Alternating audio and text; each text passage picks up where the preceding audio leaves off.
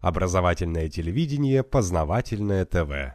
Все предшествующие лекции по существу своему давали ответ на вопрос в неявной форме, поставленный Диогеном две с лишним тысячи лет такое назад. Что такое человек нормальный?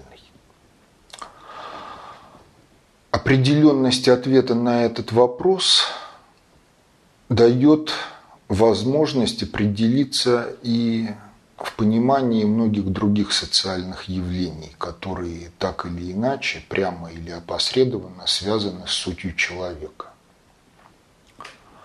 В частности, позволяет ответить на вопрос, что такое фашизм. Умберто Эко написал статью, которую назвал «Вечный фашизм». В ней он называет 14 признаков фашизма. Другой ученый, Брит, тоже анализировал фашизм, назвал тоже 14 признаков фашизма. Однако они у них не совпадают друг с другом. И по сути получается так, что фашизм как социальное явление ускользнул от понимания и того, и другого – Просто по той простой причине, что фашизм многолик, и ответить на вопрос, что это такое без определенности в вопросе, что такое человек нормальный, невозможно. Самое общее определение фашизма – это утверждение о том, что фашизм – это система человека ненавистничества. Но конкретика получается разные при этого ответа в зависимости от того, что мы понимаем под сутью человека. И, соответственно, тому, что было изложено в предыдущих лекциях, то человека ненавистничество фашизма выражается в том, что человек, как носитель человечного строя психики, с точки зрения фашизма, явление антисоциальное. И суть фашизма в том, что это культура, направленная на то, чтобы общество, в котором все достигают человечного типа строя психики к началу юности, не состоялось. Но есть еще и либерализм.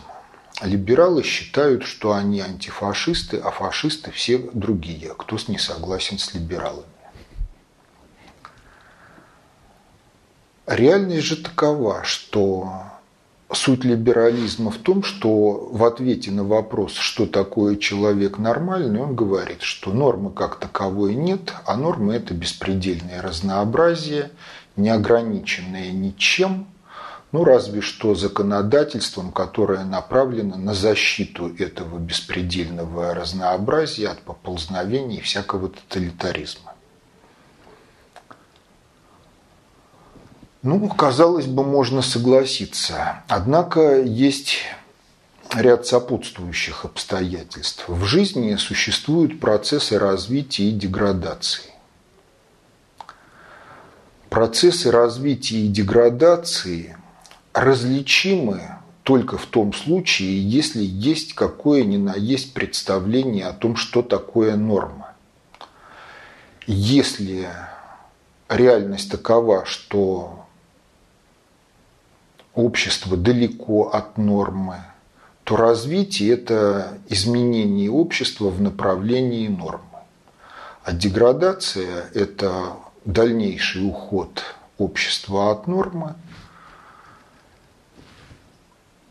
И, соответственно, если понятие нормы определено ошибочно, но тем не менее познавательно-творческий потенциал не заблокирован, то в процессе развития общество выйдет на правильное понимание нормы, и норма будет осуществлена, воплощена в жизнь.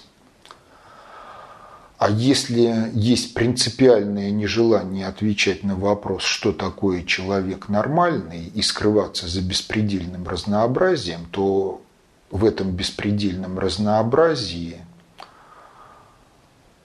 есть место и деградационным процессам, и процессам развития. Ну, в общем-то, получается так, что катиться под горку всегда легче, чем карабкаться. И деградационные процессы – это, в общем-то, качение под горку. Поэтому получается так, что либерализм – это разновидность фашизма. В том смысле, что либерализм препятствует становлению человеческой культуры, не сдерживая каким-либо тоталитаризмом развитие людей и развитие общества, а отказом от нормы, от понимания того, что такое человек нормальный, раскрывает широчайшие ворота деградационным процессом, в результате чего общество вкатывается в конечном итоге в процесс биологического вырождения и имеет перспективы закончить свое существование, уступив ареал обитания другим обществам, носителям иной культуры. Вот то, что сейчас происходит в Соединенных Штатах и в Европе, это как раз и есть то, о чем сказал я. То есть либерализм открывает широчайшие ворота проникновению в общество деградационных процессов. Но этот процесс носит не стихийный характер, а целенаправленно управляемый. По той простой причине, что для тех, кого принято иногда называть мировая закулиса, либерально-буржуазное общество, капитализм на либеральной основе представляется как опасность, потому что он является генератором гонки потребления без смысла и пользы, и, соответственно, генератором глобального биосферно-экологического кризиса, который развивается в направлении полного уничтожения ныне существующей биосферы. И поэтому, если говорить о созидании светлого будущего всего человечества, то возникает потребность управлять многими процессами. А для того, чтобы управлять процессами и управлять процессами не единолично, а в коллективной деятельности, нужна теория управления, которая бы позволяла представителям разных профессий, разных сфер деятельности, прийти к взаимопониманию в их коллективной деятельности, правильно организовывать устойчивые процессы управления, входить в существующие процессы управления и придавать им определенную направленность.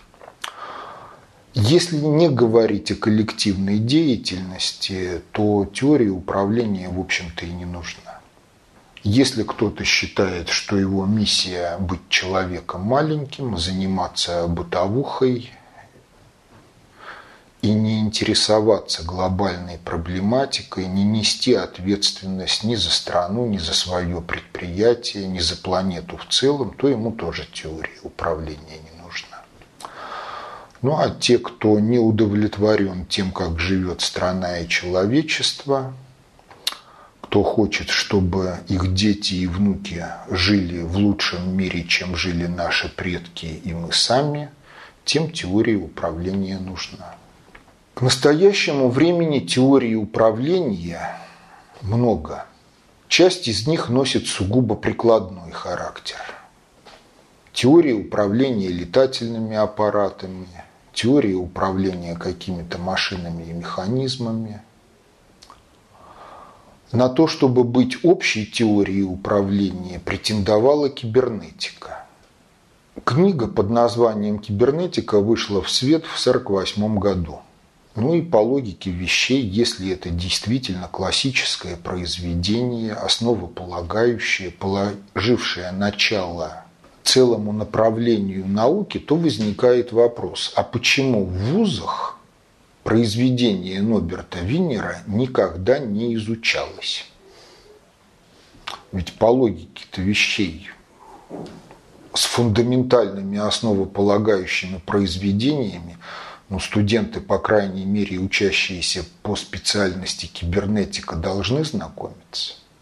А я правильно помню, что кибернетика, как и Евгеника, у нас была запрещена в позднем СССР? Кибернетика не то, что была запрещена, кибернетика в момент ее появления была характеризована как лженаука. Угу. И вот если понимать, что такое процессы управления, и почитать книгу Винера, то можно прийти к выводу, что вот эта характеристика кибернетики как лженауки, она не была вздорной. По той простой причине, что каждый, кто найдет время, чтобы прочитать кибернетику, он из нее узнает много интересных фактов, много интересных мыслей. Но сформировать свои представления о том, что такое процесс управления вообще и как это вообще трансформировать в конкретику управления в его жизненных обстоятельствах, вот это вот на основе кибернетики сделать невозможно. Вот в СССР существовал Институт Академии наук, Институт проблем управления. Наряду с этим существовало несколько институтов кибернетики. Если обратиться к нашей истории, то в России все, что связано с теорией управления, восходит к работам Вышнеградского. Потом была всеобщая организационная наука Богданова, который при других бы обстоятельствах мог бы быть вместо Ленина вождем и учителем мирового пролетариата, но в период между первой революцией 1905-1907 годов и Первой мировой войной он отошел от партийной работы. И вот он написал эту всеобщую организационную науку, которая была издана в период с 17 по 23 год.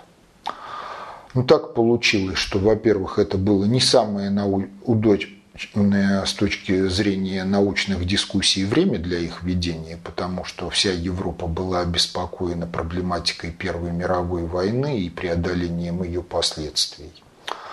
А во-вторых, ни тогда, ни сейчас русский язык не был языком мировой науки. Поэтому произведение, которое содержало не самые простые для понимания идеи, оно осталось либо непонятым, либо неизвестным.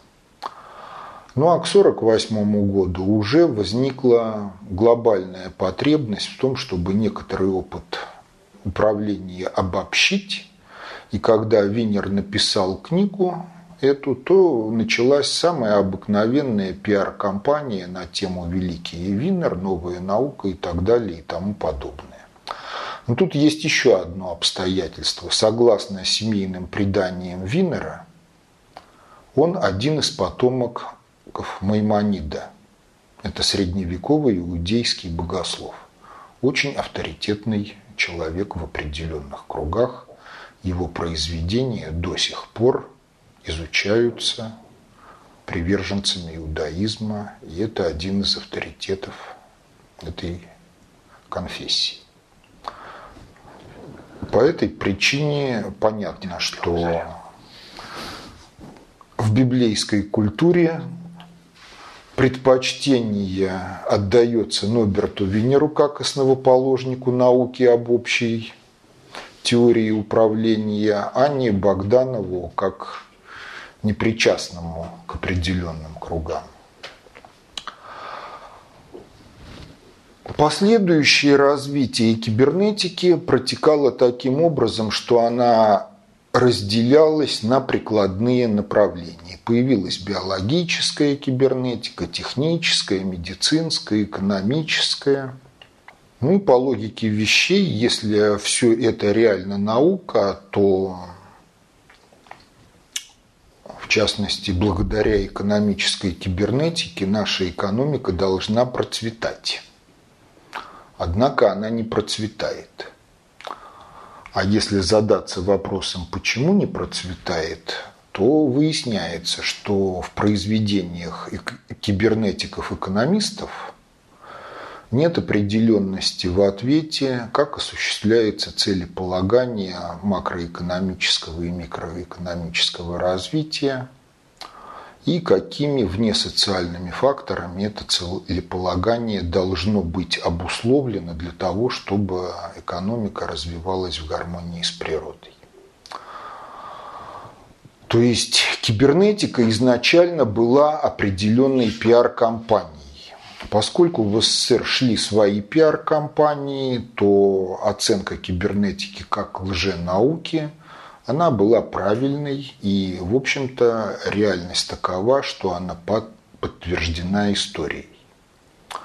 Но тут могут быть возражения на тему о том, что, дескать, гонения на кибернетику и кибернетиков привели к отставанию СССР в области вычислительной техники, которые мы переживаем до. Такого рода обвинения – это демагогия, за которой не стоит реальных фактов, потому что реальные факты таковы, что Государственный комитет по науке и технике СССР и одна из комиссий Академии наук в 1968 году убили все инженерные и проектно-конструкторские школы проектирования электронно-вычислительной техники в Советском Союзе, навязав всем в качестве безальтернативного варианта американскую систему IBM 360-370, которая к тому времени имела возраст около пяти лет с момента начала серийного выпуска машин. То есть Академия наук и Госкомитет по науке и технике СССР волевым порядком, наступив и раздоптав всякое инакомыслие в инженерных школах, ликвидировали проектно-конструкторские инженерные самобытные школы в этой области, что и привело к отставанию СССР в области вычислительной техники и электроники, которые мы не можем преодолеть толком и до настоящего времени. Ну, потом СССР не стало, и пришло такое модное слово «менеджмент». Надо было перевести фрагмент из толстенной книги двух Ричардсонов «Стратегический менеджмент», выпущенный в Лондоне в 1999 году. Главная трудность перевода на русский – понятийная неопределенность, то есть неопределенность терминологии исходного текста и отсутствие содержания в нем. Зачем это переводить? Ну, были поставлены условия, что надо перевести фрагмент для того, чтобы выполнить некие формальные требования выяснилось, что содержания нет, а есть разговоры на околоуправленческие темы. Понимаете, когда знание подается не в определенной форме, то есть понятия не определены, терминология многозначная и отчасти носит такой метафорический характер, то в этом есть определенная достоинство подачи информации. Это достоинство состоит в том, что люди, которые читают текст без соображений, они не в состоянии понять, о чем там идет речь. Это своего рода иносказание, но наукообразное иносказание. С одной стороны, это хорошо, а с другой стороны, это сужает круг тех, кто, в принципе, мог бы освоить знания, необходимые для деятельности. Ну а сужение круга грамотных управленцев в обществе – это потенциально катастрофа общества, когда потребуется решать какие-то управленческие задачи, а решать их будет некому принципе, вот катастрофа Российской империи в 17 году и катастрофа СССР в 91 году – это результат того, что в обоих случаях в обществе не было достаточного количества профессионально состоятельных управленческих кадров.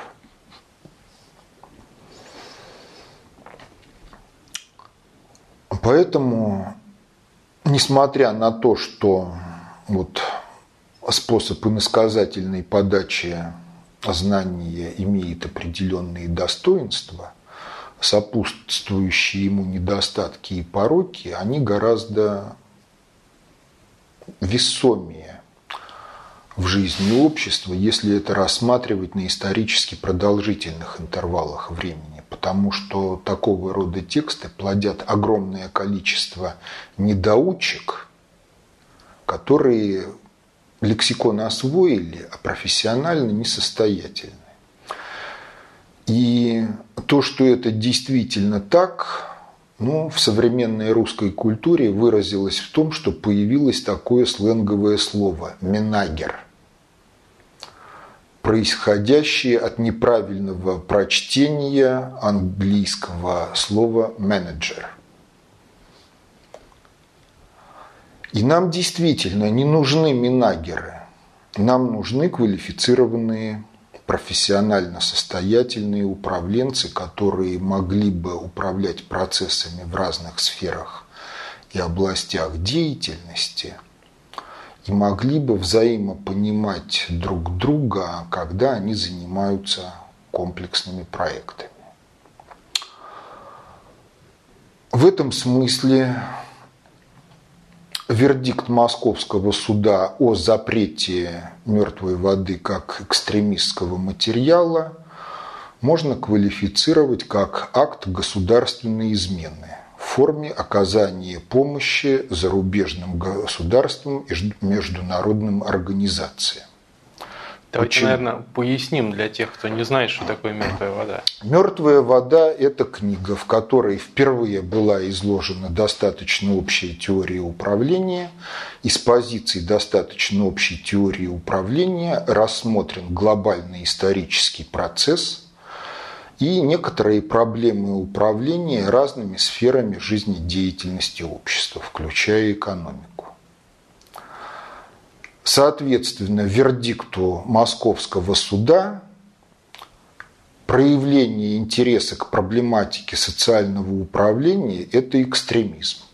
Но если исходить из интересов общества в предельно широком распространении управленческой грамотности, то этот вердикт – акт государственной измены, совершенный на основе сговора преступной группой и под это есть соответствующие статьи в Уголовном кодексе, ныне действующем Российской Федерации.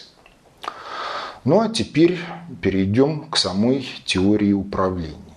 Я уже сказал, что теории управления много –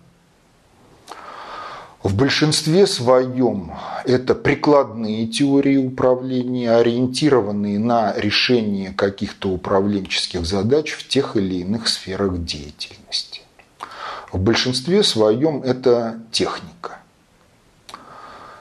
И поскольку в технике практика критерий истины – это безальтернативный способ выявления действительных профессионалов, то в этих прикладных узкоспециализированных теориях управления все, в общем-то, более-менее благополучно по отношению к тем сферам деятельности, которые обслуживает каждый из них. Но дальше встает вопрос о том, как специалистам разных отраслей деятельности договориться друг с другом.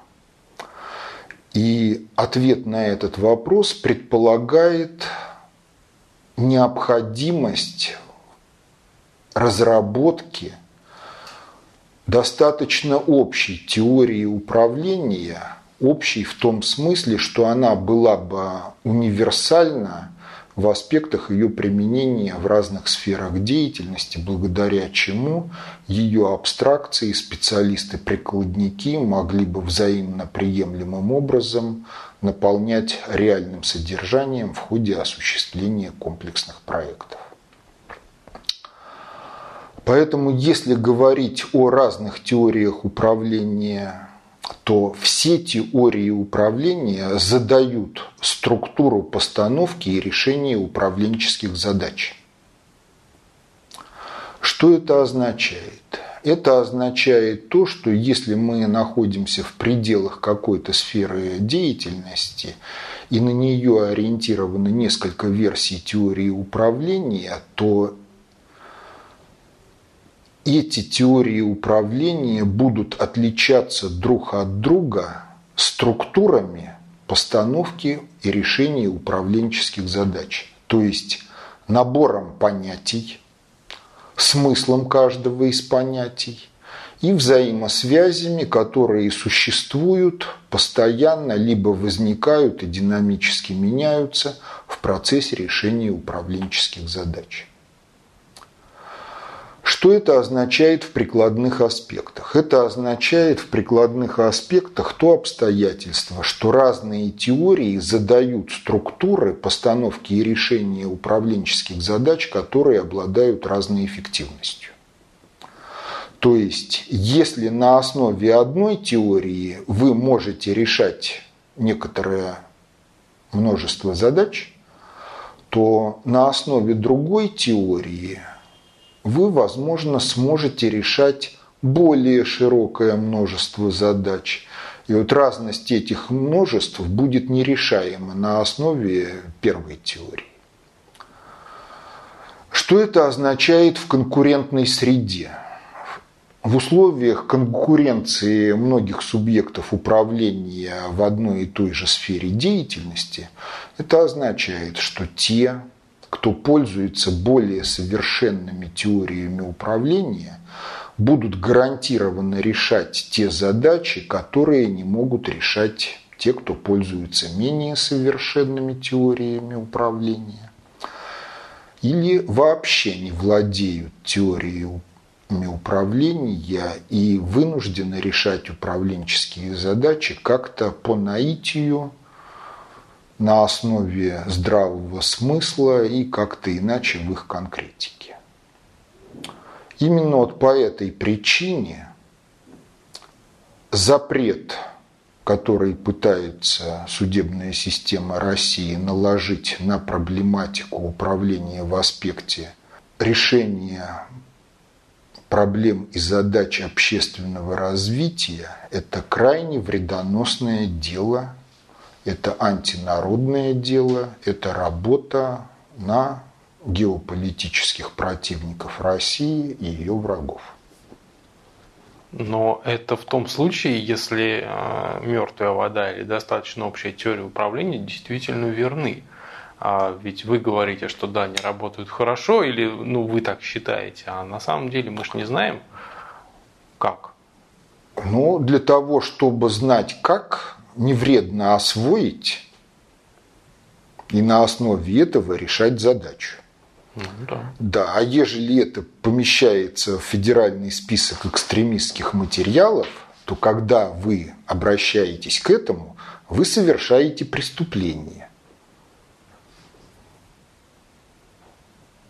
И после этого говорить о том, совершенной или несовершенной теории управления не приходится. То есть вопрос выведен из плоскости общественной дискуссии в плоскость конфронтации различных социальных групп по вопросу социального развития. И сделал это не кто-нибудь, не какие-то самостийные там экстремисты.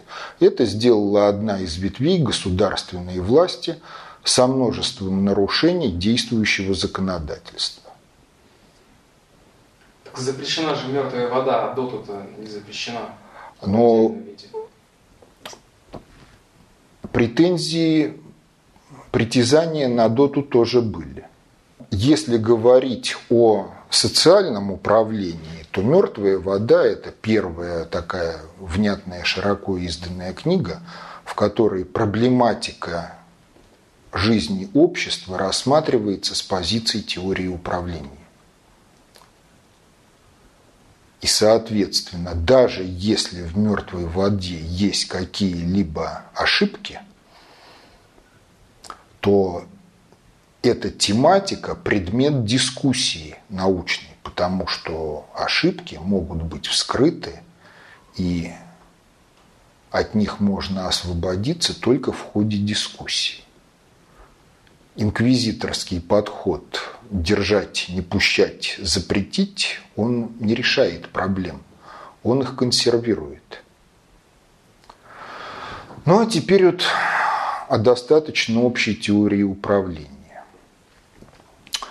История вопроса такова, что Институт США и Канады заказал факультету прикладной математики процессов управления еще в советские времена научно-исследовательскую работу на тему разработки сценариев взаимоотношения сверхдержав на период до 2005 года. Тут, наверное, надо пояснить, что это наш институт, который изучал да, США и это Канаду. институт Академии наук Союза СССР, который изучал США и Канаду. Он существует и ныне и продолжает изучать США и Канаду. Интересно, почему называется США и Канада, если Канада это колония Англии вместе с Австралией? Вот. Это вопрос не ко мне, это вопрос к основоположникам этого США института. Это вопрос к основоположникам этого института и тем, кто утверждал это название. Вот сама постановка задачи в техническом задании Института США и Канады, заместителем директора которого был тогда Андрей Кокошин, впоследствии широко известная в российской политике личность, он предполагал математическое моделирование формализованных глобально-политических процессов на основе инструментария теории игр. Но выяснилось, что есть ряд вопросов, которые инструментарий теории игр не описывает. Ну, один из таких вопросов, откуда берутся те правила игры, которые описывает инструментарий теории игр, и как они берутся, как они возникают. Честно Да. говоря, странно. На теории каких игр э, хотели изучать соотношение Э, двух огромных государств? Двух блоков. Ну, даже Ну, блок, теория игр – это раздел математики. Теория вероятности. Это не, даже не теория вероятности, это раздел математики прикладной теории игр. Это большая, большое направление развития математики, в которой много чего используется из математического аппарата, но он ориентирован в прикладных вопросах на оценку вероятности выигрыша конфликта многими противоборствующими сторонами, которые находятся в одной и той же среде. Это вот такова суть. Но выяснилось, что далеко не все в этих вот ситуациях может быть смоделировано на основе аппарата теории игр. Встал вопрос о том, что делать. Ответом на этот вопрос явилась первая редакция достаточно общей теории управления. Чем она отличается ну, от того же стратегического менеджмента, от теории управления, от кибернетики? Отличается она тем, что при ее написании заботились о предельно точном разграничении различных понятий, которые привлекаются для описания процессов управления. И о возможности предельно точного определения смысла каждого из понятий при решении конкретных прикладных задач. Кроме того, в достаточно общей теории управления вводится понятие «полная функция управления». Этого понятия нету ни в кибернетике, ни в теории менеджмента, ни в частных узкоспециализированных прикладных версиях теории управления. Кроме этого, в достаточно общей теории управления вводится очень длинный термин, многословный, но в этом термине нету лишних слов. Устойчивость объекта в смысле предсказуемости поведения в определенной мере под воздействием внешней среды, внутренних изменений и управления. Обычное понятие устойчивости, применяемое в большинстве областей естествознания и техники, как способность объекта возвращаться к исходному режиму функционирования после того, как он выведен из этого режима внешним возмущением, когда это возмущение перестает на него действовать, оказывается частным случаем устойчивости объекта управления в смысле предсказуемости его поведения. Потому что то, что с точки зрения обычного определения устойчивости неустойчиво, с точки зрения вот этого понятия может быть устойчивым в смысле предсказуемости поведения, и в этом случае можно организовать процесс управления. Технические версии теории управления в большинстве своем имеют дело со структурами, в которых есть полная определенность как в аспекте состава, так и взаимосвязи элементов друг с другом, когда они образуют структуру и функционируют как единое целое.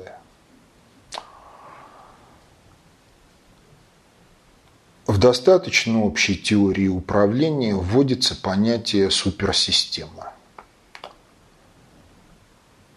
Суперсистема представляет из себя множество самоуправляющихся элементов, которым предъявляются определенные требования, и это позволяет рассматривать многие процессы, которые в недостаточно общей теории управления видятся как случайные, стахастические, неуправляемые, как процессы самоуправляемые – либо как процессы, управляемые извне на основе контрольных параметров, которыми являются те или иные статистики, описывающие эти множество элементов. Вот благодаря этим особенностям понятийный аппарат достаточно общей теории управления таков, что он позволяет интерпретировать в качестве процессов управления и само управления, в общем-то, любые процессы, которые есть в природе, в обществе, в технике, в биосфере. Но это вот обстоятельство и дало название теории, достаточно общей теории управления. Ну, слово «достаточно» в данном случае показывает, что тем, кто ее разрабатывал, она достаточно общая. А если кто-то находит, что она недостаточно общая для решения его задач, то он может подумать и развить еще более широкую теорию управления, которая позволит решать те задачи, которые не могут быть описаны в рамках этой теории. Но вот на наш взгляд Понятийный и терминологический аппарат доту таков, что он позволяет описывать как процессы управления все процессы в природе, в обществе, в технике. Ну вот к настоящему времени существует три редакции доту. Первая редакция 91 года, вторая редакция 2004 года, и третья редакция 2010 года, которая вошла вот в основы социологии и на основе которой была переработана редакция ДОТу 2004 года, образовав редакцию 2011. Изложение достаточно общей теории управления в основах социологии и в отдельных постановочных материалов учебного курса «Достаточно общая теория управления» содержательно отличается одним. В постановочных материалах учебного курса отдельный раздел – это процессы в суперсистемах.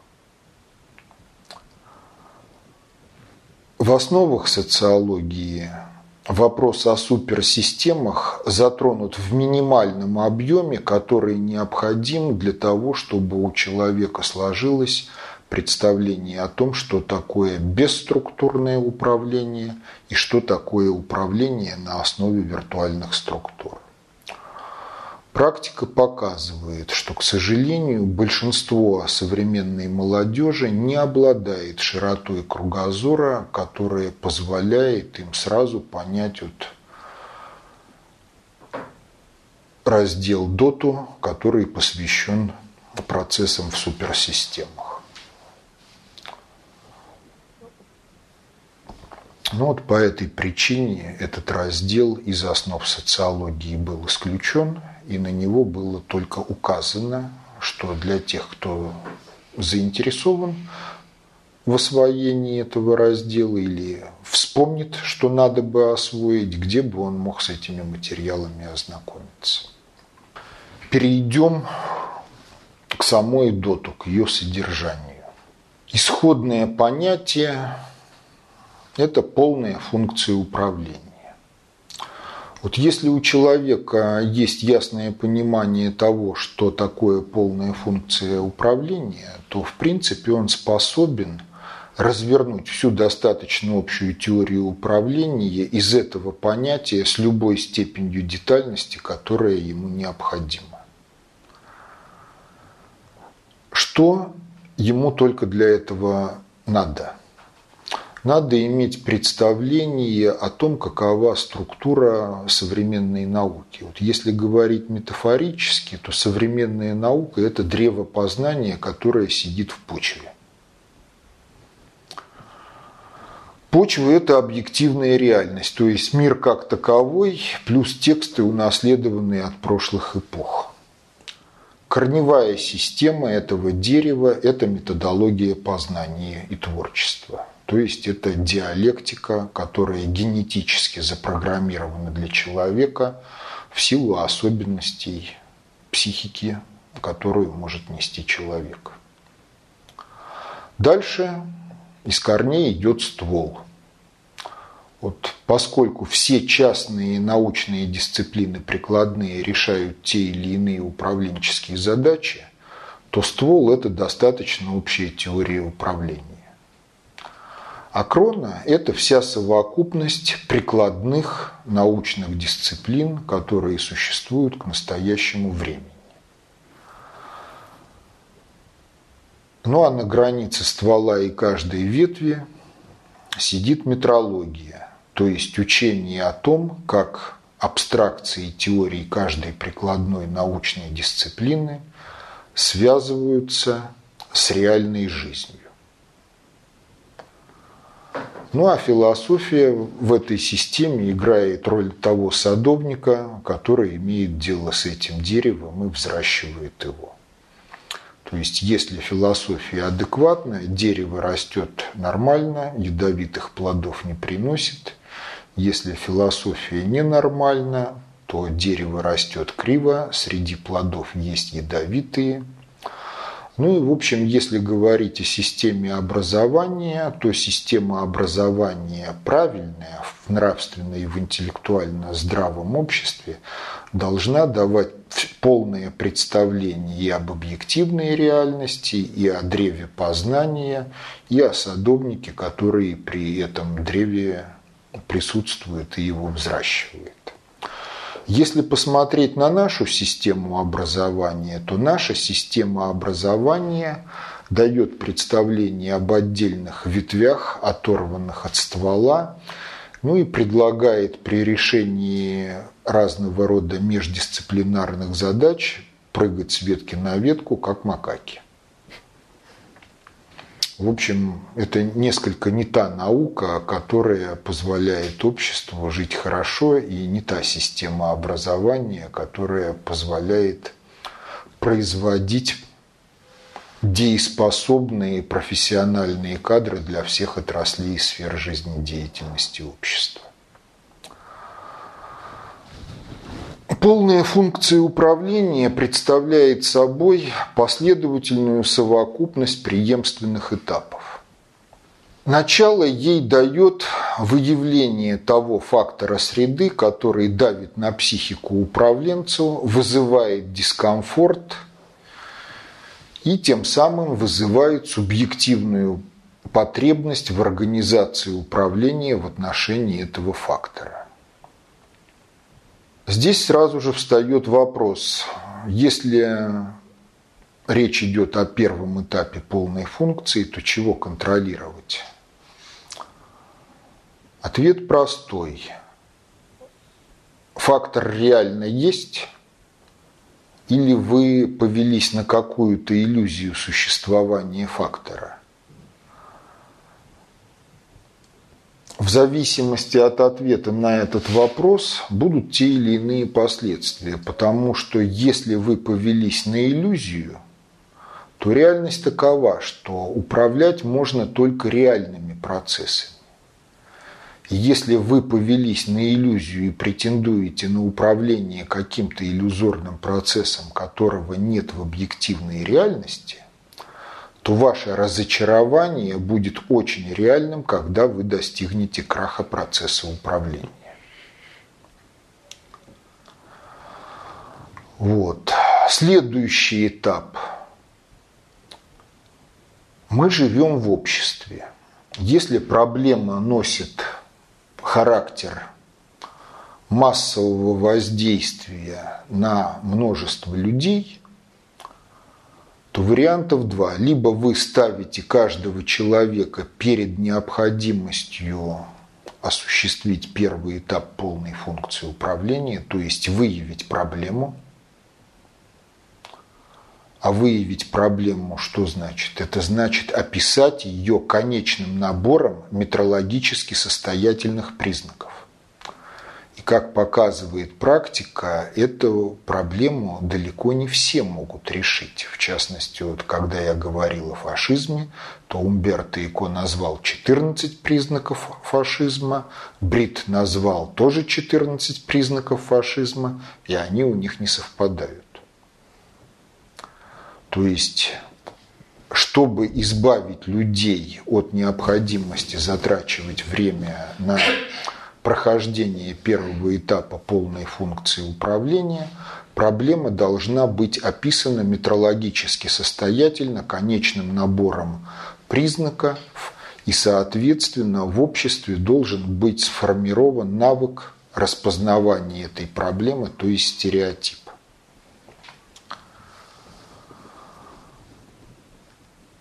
Это произошло, второй этап завершился. Третий этап. Возникает вопрос, а чего делать с этой проблемой?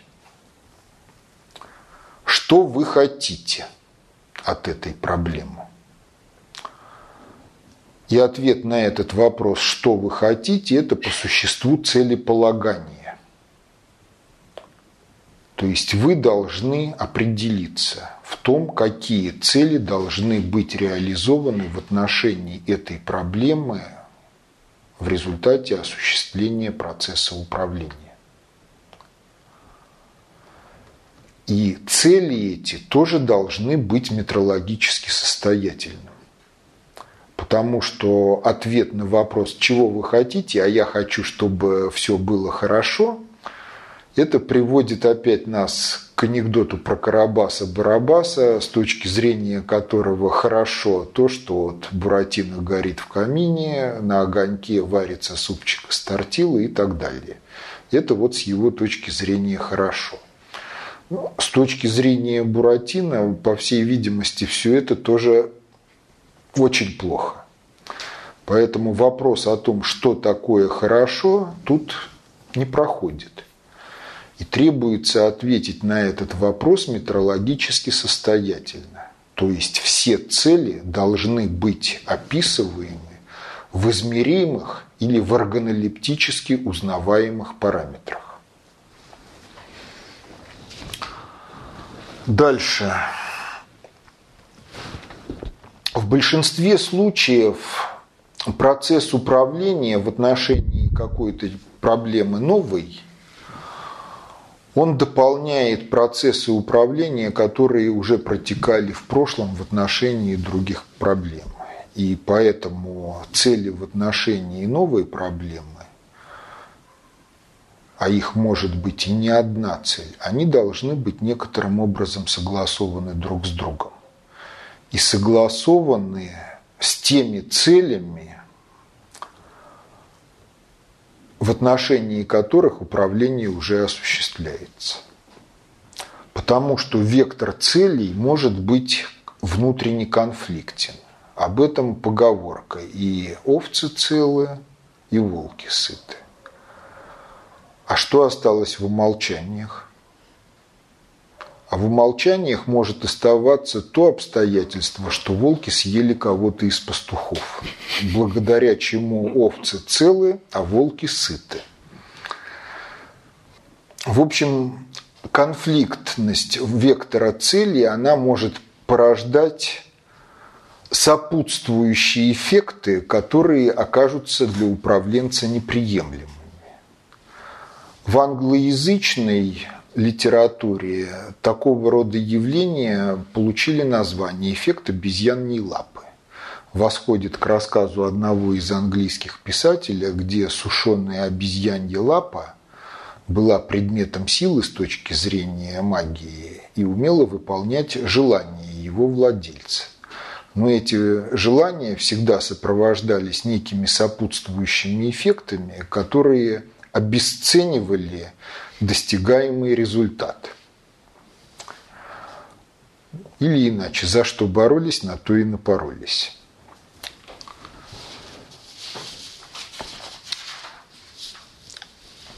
Ну, а если вот целеполагание произошло, то чего требуется? Требуется формирование концепции управления. Вы понимаете, вот для чего нужна концепция управления? Ну вот если вы можете непосредственно подойти к двери и закрыть ее, это является вот вашей целью управления, то процесс вот подхода к двери и закрытия ее можно вынести за скобки и не считать управленческим действием, хотя это действие все-таки но тем не менее вы можете непосредственно. А вот если вы не можете непосредственно подойти к двери, но все-таки желаете закрыть ее, чего делать? Кому-то сказать. Вот кому-то сказать, найти какую-то палку, которой можно дотянуться до двери и закрыть ее. В общем, получается так, что в подавляющем большинстве случаев – на те параметры, на те факторы среды, на те факторы, которыми характеризуется объект и которые входят в вектор цели и управления, мы не можем воздействовать непосредственно. Либо это сопряжено с какими-то дикими трудностями, что делают процесс бессмысленным.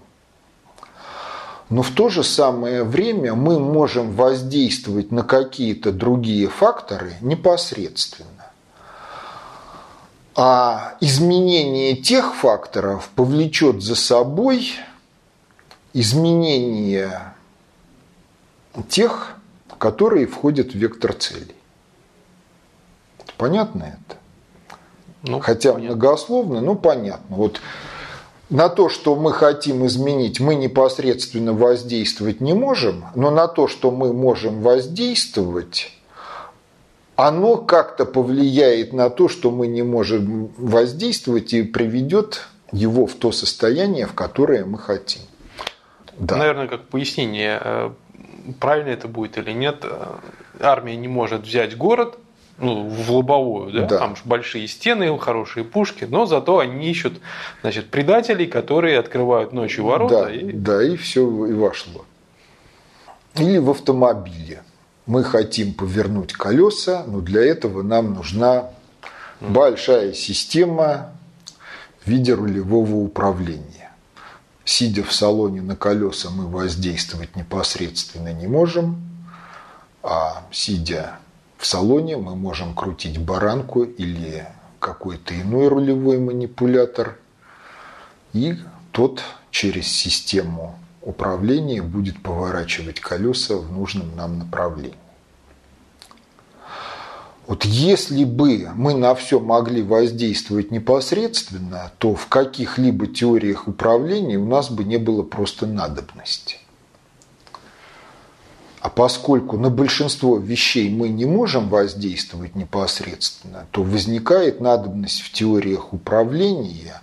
И вот одним из элементов теории управления является вопрос о построении генеральной концепции управления, которая бы интегрировала в себя частную концепцию управления в отношении тех целей, которые связаны с выявленным на полном этапе полной функцией управления проблемой. Это понятно? Ну, в целом, да. В целом понятно. То есть у нас есть некие процессы управления, которые идут из прошлого, есть некая концепция управления, которая описывает совокупность этих процессов управления и их взаимосвязей. Она называется генеральная концепция управления. И мы должны разработать частную концепцию управления в отношении ну, вновь выявленной проблемы так, чтобы она вписалась в эту самую генеральную концепцию управления. Ну а дальше встает вопрос о внедрении генеральной концепции управления в жизнь. Потому что на словах можно говорить много о чем, и даже если эти слова правильные и рецепты правильные, но они не приняты к исполнению, то неприятности, связанные с проблемой, будут – и их придется преодолевать. И в этой связи давайте опять обратимся к сюжетам русских народных сказок. Вот Баба Яга, в них персонаж не всегда плохой, потому что в некоторых сказках Баба Яга – это матушка Василисы Премудрой – да, а еще в достаточно большом количестве сказок она ничего плохого не делает. Да. Добрый молодец к ней приходит, да. она его кормит, да. поет. Добрый молодец к ней приходит, она его устраивает, отдыхает ему, позволяет ему отдохнуть, а дальше начинаются разговоры по проблеме. И вот с добрыми молодцами в, в русских народных сказках дело обстоит довольно плохо. Почему? Потому что Баба Яга ему освещает перспективы. Пойдешь туда-то, встретишь того-то, он тебе предложит это. Твоя задача послать его туда-то. В результате этого будет положительный эффект. Понял? Понял. Добрый молодец идет в соответствии с указаниями, приходит в место КСы, встречает субъекта Y, и вместо того, чтобы послать субъекта в указанном бабой Егой направлении, он ведется на поводу у субъекта, в результате эффект отрицательный. И добрый молодец возвращается к бабе Еге и начинается. Ну, пошел, пошел, встретил, встретил, послал, да нет, я вот там. Ну, что ж ты так? Ну, ладно, ложись, отдыхай, утро вечера мудренее. С утром все заново. Пойдешь туда-то, встретишь того-то, пошлешь его туда-то, будет положительный эффект. Опять идет, опять то же самое, и только с третьего раза пометуя о двух отрицательных эффектах, посылает куда надо и достигает положительного эффекта. Это вот к вопросу о том, что концепция управления должна внедряться в жизнь. Если она не внедряется в жизнь, то тогда даже если она жизненно состоятельна, реально осуществима, то неприятности неизбежны. Ну а после того, как концепция в жизнь внедрена. Что это практически означает? Это означает, что развернуты структуры, которые будут нести управление в соответствии с концепцией. В структуры заложено необходимое информационно-алгоритмическое обеспечение. Есть обеспеченность этих структур энергией и прочими материально-техническими факторами, которые необходимы для реализации концепции.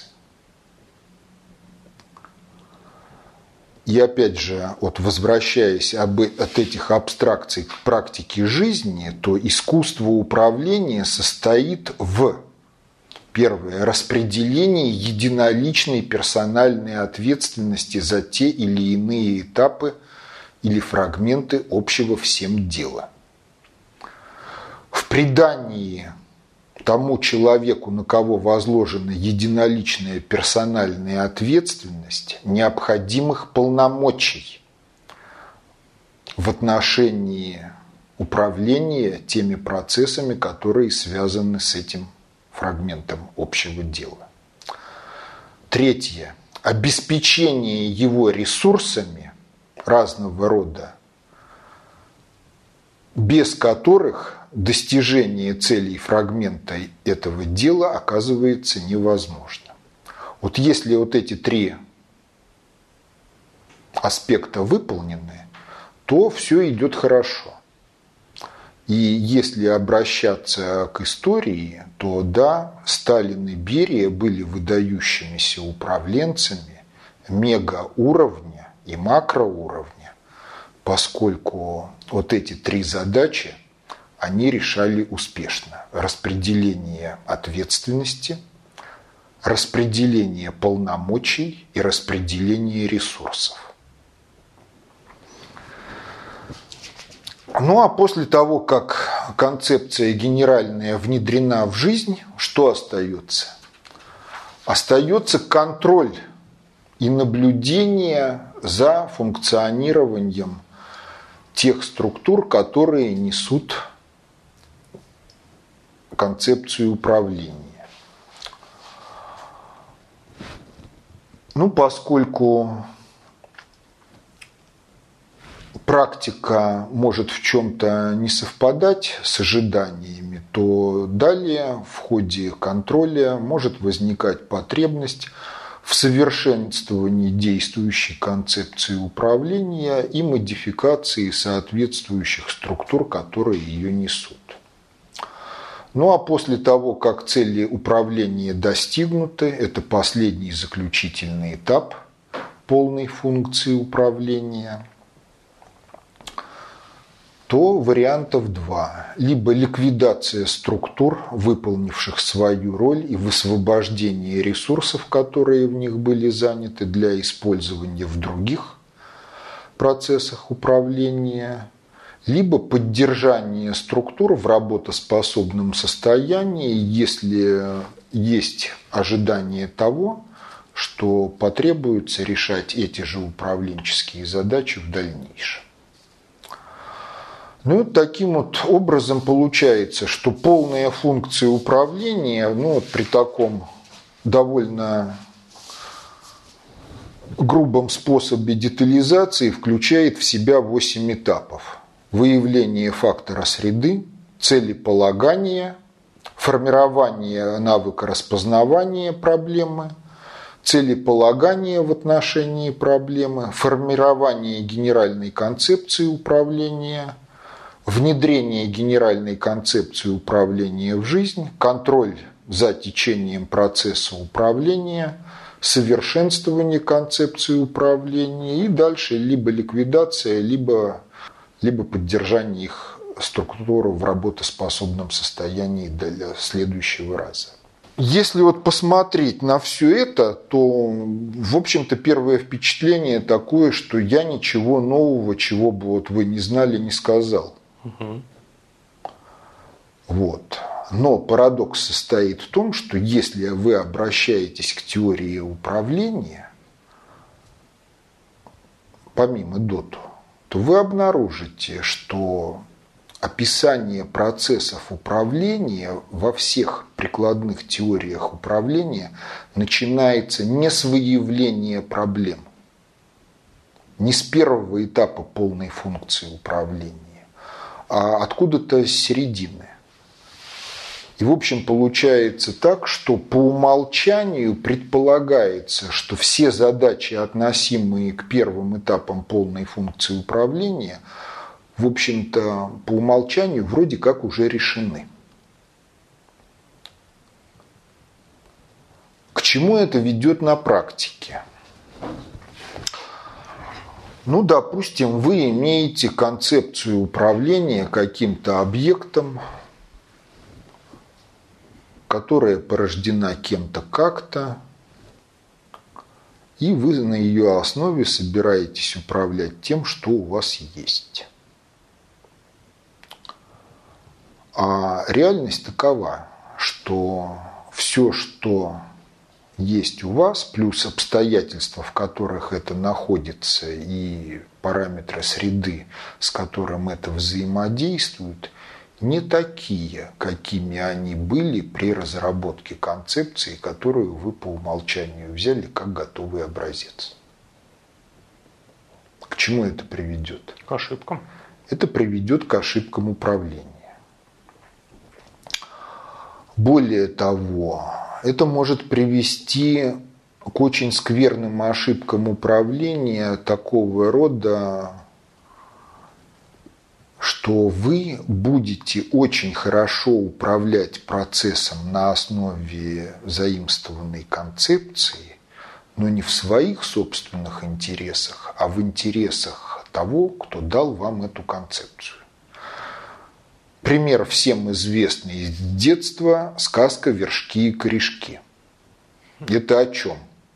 О том, что медведь принял от мужика концепцию управления, пашет, пашет замечательно, в этом аспекте к нему претензий нету, но в итоге полезный эффект весь достается мужику, а ему достаются только эти самые. Причем, что бы он ни делал, в силу того, что он не решает задач, связанных с первыми этапами полной функции управления, в выигрыше всегда мужик. Ну, если обращаться к нашим дням, вот появилась либерально-рыночная экономическая модель, и под нее была заточена система образования – написана Конституция, написано все действующее законодательство под эту либеральную рыночную модель. Спрашивается, а где положительный эффект? А какой эффект, если мы колония? Так мы и колония, потому что нет положительного эффекта и потому что либерально-рыночная модель, вопреки всем декларациям либералов и ее приверженцев, она именно и ориентирована на то, чтобы Россия была колонией. И чтобы экономика России работала не на население России, а на кого-то где-то. Почему? А потому что и в марксистской социологии, и в зарубежной западной социологии – общество не рассматривается с позиции теории управления, а все культуры, будь это первобытная реликтовая культура, которая живет на основе каменного века где-то в Африке или еще где-то, либо любой из современных, высоко развитых в технико-технологическом отношении обществ, все вот эти культуры отличаются друг от друга одним – как в каждой из них реализуется полная функция управления, либо как она в них не реализуется. И тогда вопрос возникает иначе. Какие этапы полной функции реализуются в этом обществе, а какие этапы реализуются где-то вне его и в чьих интересах они реализуются.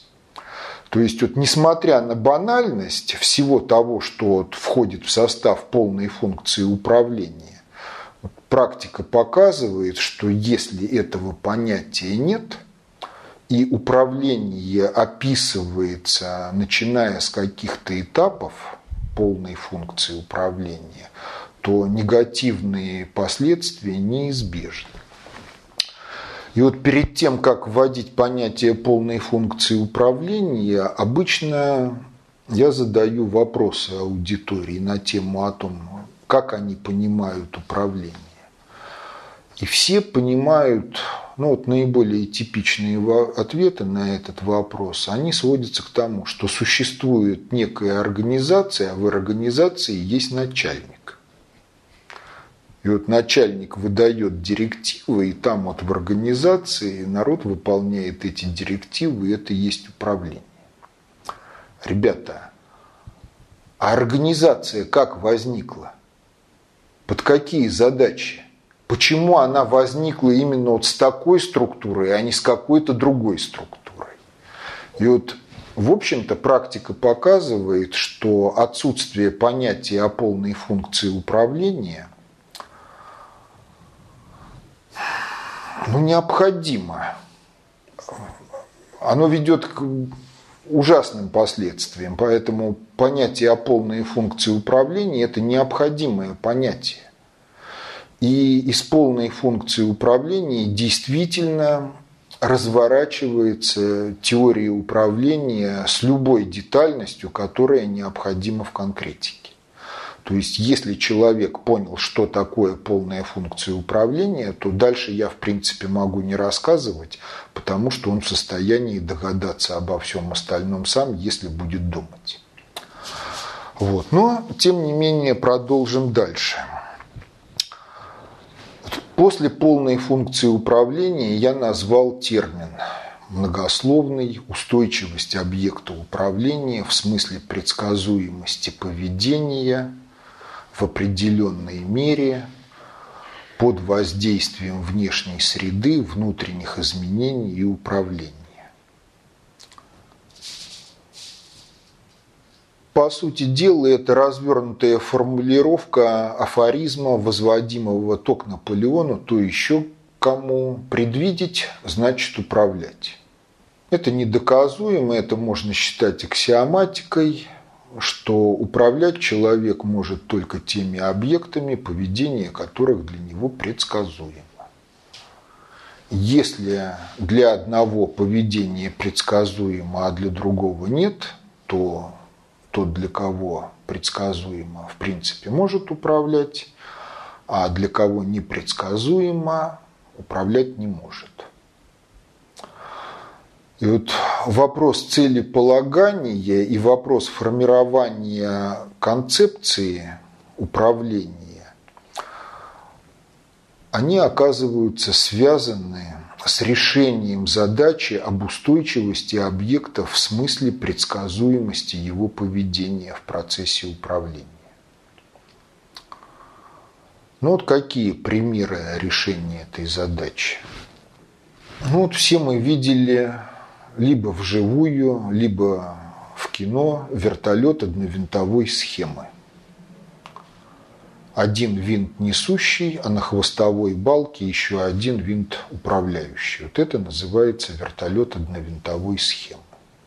Вот законы аэродинамики таковы, что если лопасти жестко зафиксировать в ступице винта и попытаться взлететь на вертолете – то вертолет рухнет либо при порыве ветра, либо начав движение. Почему? Потому что одни лопасти превращения винта набегают на воздух, а другие лопасти выбегают из потока воздуха. Ну а поскольку аэродинамическая сила пропорциональна скорости набегающего потока во второй степени, то те лопасти, которые движутся в направлении полета вертолета, на них подъемная сила больше, чем на тех лопастях, которые идут в сторону хвоста в направлении обратном полету. Соответственно, возникает кренящий момент, и вертолет должен опрокинуться и упасть. Ну, так, в общем-то, оно поначалу и было при первых попытках сделать вертолет.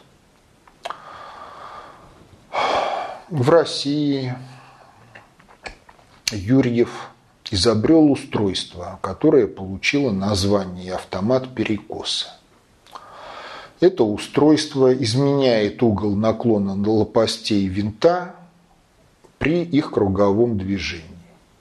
Благодаря этому выравнивается кренящий момент, а вектор силы, который возникает на винте, может быть направлен в любую сторону. И в силу этого вертолет может лететь и вперед, и в бок, и назад при соответствующем управлении. Ну а винт на хвостовой балке, он компенсирует реактивный момент, который возникает на фюзеляже вертолета от вращения винта. Вот если соотноситься с теорией управления, то Юрьев решил задачу об устойчивости вертолета в смысле предсказуемости поведения. И тот объект, который был заведомо неустойчив при обычном понимании понятия устойчивости, оказался устойчиво управляемым. И это, в общем-то, не единственный случай, когда решение задачи об устойчивости поведения объекта в смысле предсказуемости поведения позволяло и позволяет вводить в устойчивые режимы управления заведомо неустойчивые объекты и процессы. Ну вот еще один пример. Корабли на подводных крыльях. Вот ракеты, метеоры, которые нам известны по нашим рекам, это корабли на малопогруженных подводных крыльях. И вот крыльевая схема малопогруженных крыльев, она обладает тем свойством, что когда крыло всплывает, то подъемная сила на нем падает, и оно тонет. Если оно тонет слишком глубоко, то подъемная сила на нем возрастает и выталкивает крыло к поверхности. Благодаря вот этим особенностям малопогруженных подводных крыльев – ракеты-метеоры могут устойчиво двигаться в крыльевом режиме. Но возникает проблема мореходности. Если есть волнение, то волны бьются от днища метеора, крылья вылетают на поверхность, есть риск поломать, а хочется лететь над, глад... над взволнованным морем. Чего делать? Ну, кажется, чего проще? Сделали стойки повыше – Крылья ушли куда-то под воду, под профиль волны. Корпус идет над гребнями волны, полетели. А нет. Оказывается, что когда крыло уходит от поверхности воды, вот этот эффект, он исчезает. И для того, чтобы судно на подводных крыльях двигалось в крыльевом режиме по взволнованному морю на глубоко погруженных крыльях, нам нужна система автоматического управления, которая бы управляла подъемной силой на крыльях в зависимости от параметров движения корабля. Такие схемы есть. И есть корабли на подводных крыльях, которые могут двигаться при довольно сильном волнении в крыльевом режиме с большой скоростью. Это тоже примеры решения задачи об устойчивости поведения объекта в смысле предсказуемости поведения. В этом термине, в полном его названии, действительно нету слов лишних. По той простой причине, что предсказуемость поведение объекта требуется в определенной мере. Потому что эту меру, с одной стороны, диктуют сами задачи, а с другой стороны, она обусловлена тем аппаратом, который мы привлекаем для решения задачи прогностики. Ну, в военном деле просто понятно, если мегатона в боеголовке, то точность поведения, попадание плюс-минус полкилометра, она достаточна. Если на головке не мегатонны, а сотни килограмм тротила, то попадание требуется более точное. Но это уже и иные требования к точности прогноза и точности управления носителем – в процессе доставки подарка к цели. То есть определенность меры, с которой должна осуществляться прогностика, это не выдуманные слова, это на самом деле жизненная потребность. Ну и точно так же в ряде случаев внешняя среда оказывает такое воздействие, что его необходимо учитывать в прогнозировании. Потому что, в общем-то, до появления реактивной авиации все рекордные полеты на дальность, они так или иначе были связаны с прогнозом погоды. Потому что скорость самолета была соизмерима со скоростью сильного ветра, и если прогноз неутешителен в аспекте ветра, то рекорд дальности он не может быть установлен. То есть внешняя среда тоже может быть фактором, которому процесс управления критичен. Могут быть и внутренние изменения в самом объекте, которые очень критично сказываются на процессе управления и последствиях. Вот во время битвы за Москву по авиационным частям прошла череда катастроф, бомбардировщиков СБ.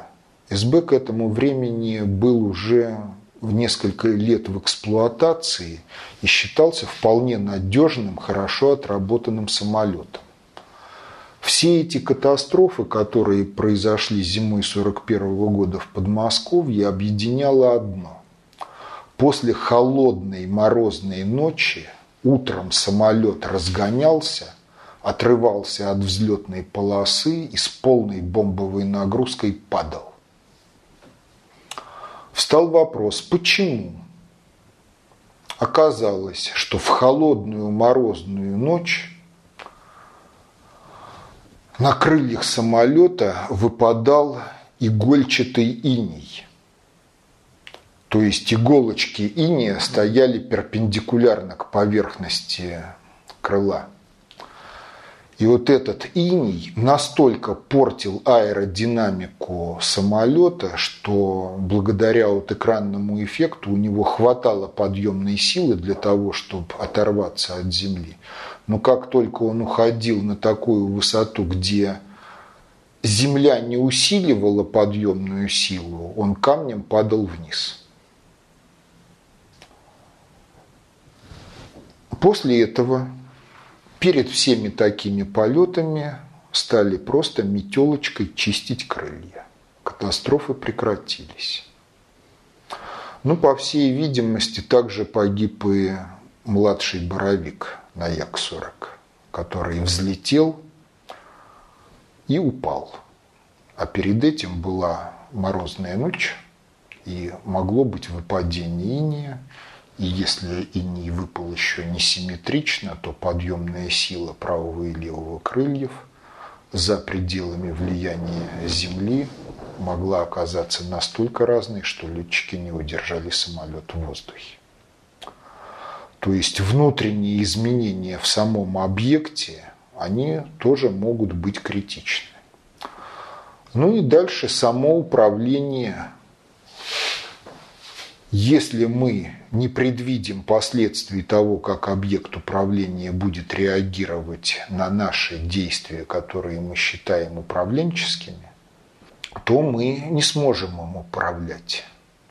Либо, если с объектом внезапно что-то происходит, он ломается, в результате чего прежний режим и способ управления оказывается невозможным. Но это из серии «Не дай бог на ходу отказало рулевое управление». Теперь все-таки придется кое-чего нарисовать. В процессе управления некоторым образом циркулирует информация. Вот то, как циркулирует информация, представляет вот эта схема. Вот овал, на котором нарисованы буковки СУ, это система управления. Ниже прямоугольничек, на котором написано «объект». И объекты системы управления находятся в среде, с которой они некоторым образом взаимосвязаны, и с которой они взаимодействуют. И есть стрелочки – стрелочки, которые идут из системы управления в объект и среду, в достаточной общей теории управления это прямые связи. А стрелочки, которые идут из среды и объектов системы управления, это обратные связи. Вот с точки зрения классики это определение неправильное. Потому что с точки зрения классики прямые связи идут только в объект из системы управления, а обратные связи идут только из объекта в систему управления. А в достаточной общей теории управления понятие прямых и обратных связей расширено за счет того, что прямые связи идут не только в объект, но и в среду, а обратные связи идут из среды в систему управления. Почему сделано такое расширение? А расширение сделано потому, что в достаточно общей теории управления можно рассматривать процессы, когда в среде могут находиться другие субъекты, претендующие на управление этим объектом. И тогда их управляющее воздействие попадает в систему управления, которую рассматриваем мы, по цепям обратным связям. И субъект, который находится в среде, получает информацию о системе управления объекте по цепям вот этих прямых связей. То есть с точки зрения того субъекта, который находится в среде, прямые связи этого суб, первого субъекта становятся обратными, а обратные прямыми. Кроме того, связку объект и система управления, замкнутые друг на друга прямыми и обратными связями, принято называть замкнутая система. Вот в теории управления термин «замкнутая система» отличается от термина близкого по смыслу, по звучанию физики. В физике замкнутая система – это система, которая изолирована от внешнего мира и среды. А в теории управления замкнутость системы – это связь ее, связь объекта с системой управления контурами прямых и обратных связей. Вот.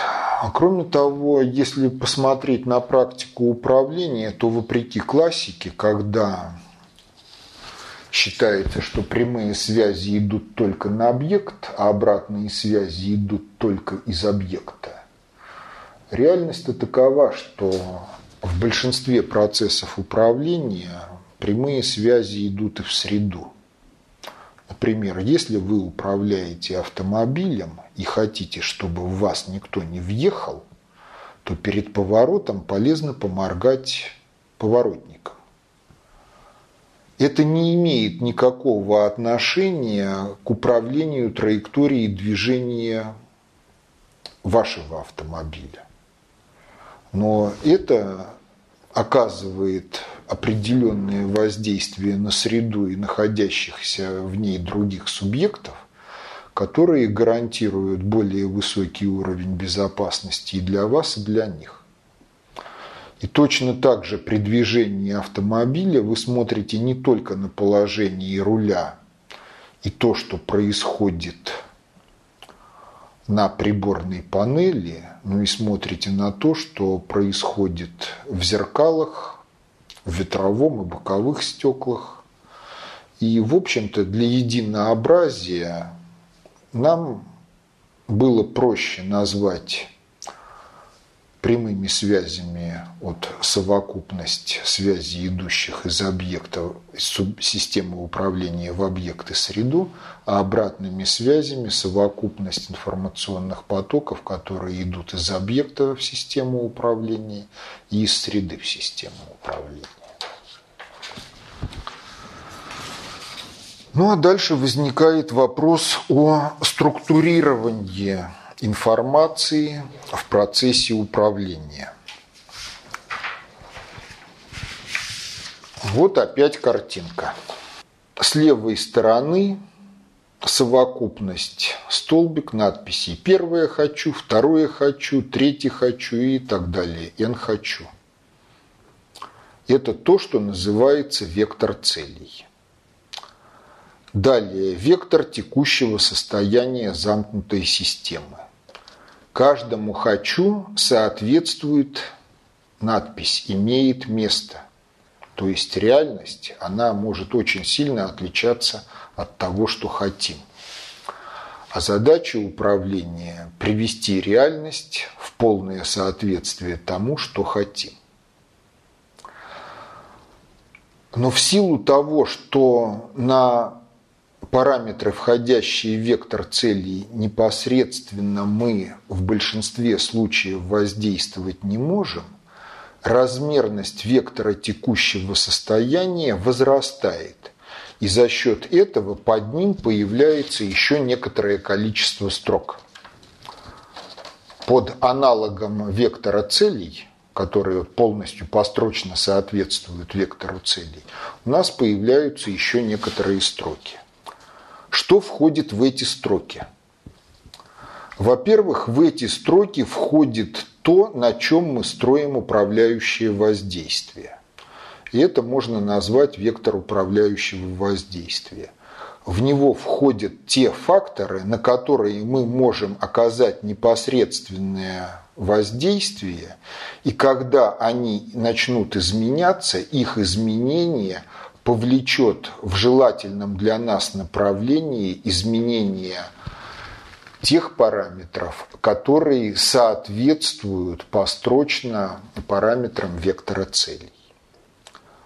Ну а кроме этого есть еще некоторое количество параметров, на которые мы не оказываем воздействия, по крайней мере, в тех режимах управления, которые рассматриваются в этой задаче – эти параметры входят в модель, которая описывает поведение объектов вза взаимодействия с средой, но любые их значения признаются приемлемыми в тех режимах управления, для которых решается задача. И вот таким образом вектор текущего состояния, он включает в себя три группы параметров. Первая группа полностью соответствует по структуре вектору цели управления. Вторая группа параметров – это управляющее воздействие. И третья группа параметров – это свободные параметры. Разность вектора целей и вектора текущего состояния – это вектор ошибки управления. Задача управления ну, может быть сформулировано двояко. Либо обнулить векторы ошибки, либо, что то же самое, обеспечить равенство вектора целей и вектора текущего состояния от в первых строках, которые полностью взаимно соответствуют друг другу. Концепция управления описывает – циркуляцию и преобразование информации, входящей во все вот эти три вектора в процессе управления. Я предлагаю на этом сегодня остановиться, потому что это вот самое общее, что можно сказать. А дальше можно более обстоятельно заниматься всеми этапами полной функции управления, особенностями вот этих вот векторов и всем прочим, что относится к этой проблематике. Познавательная точка ТВ. Много интересного.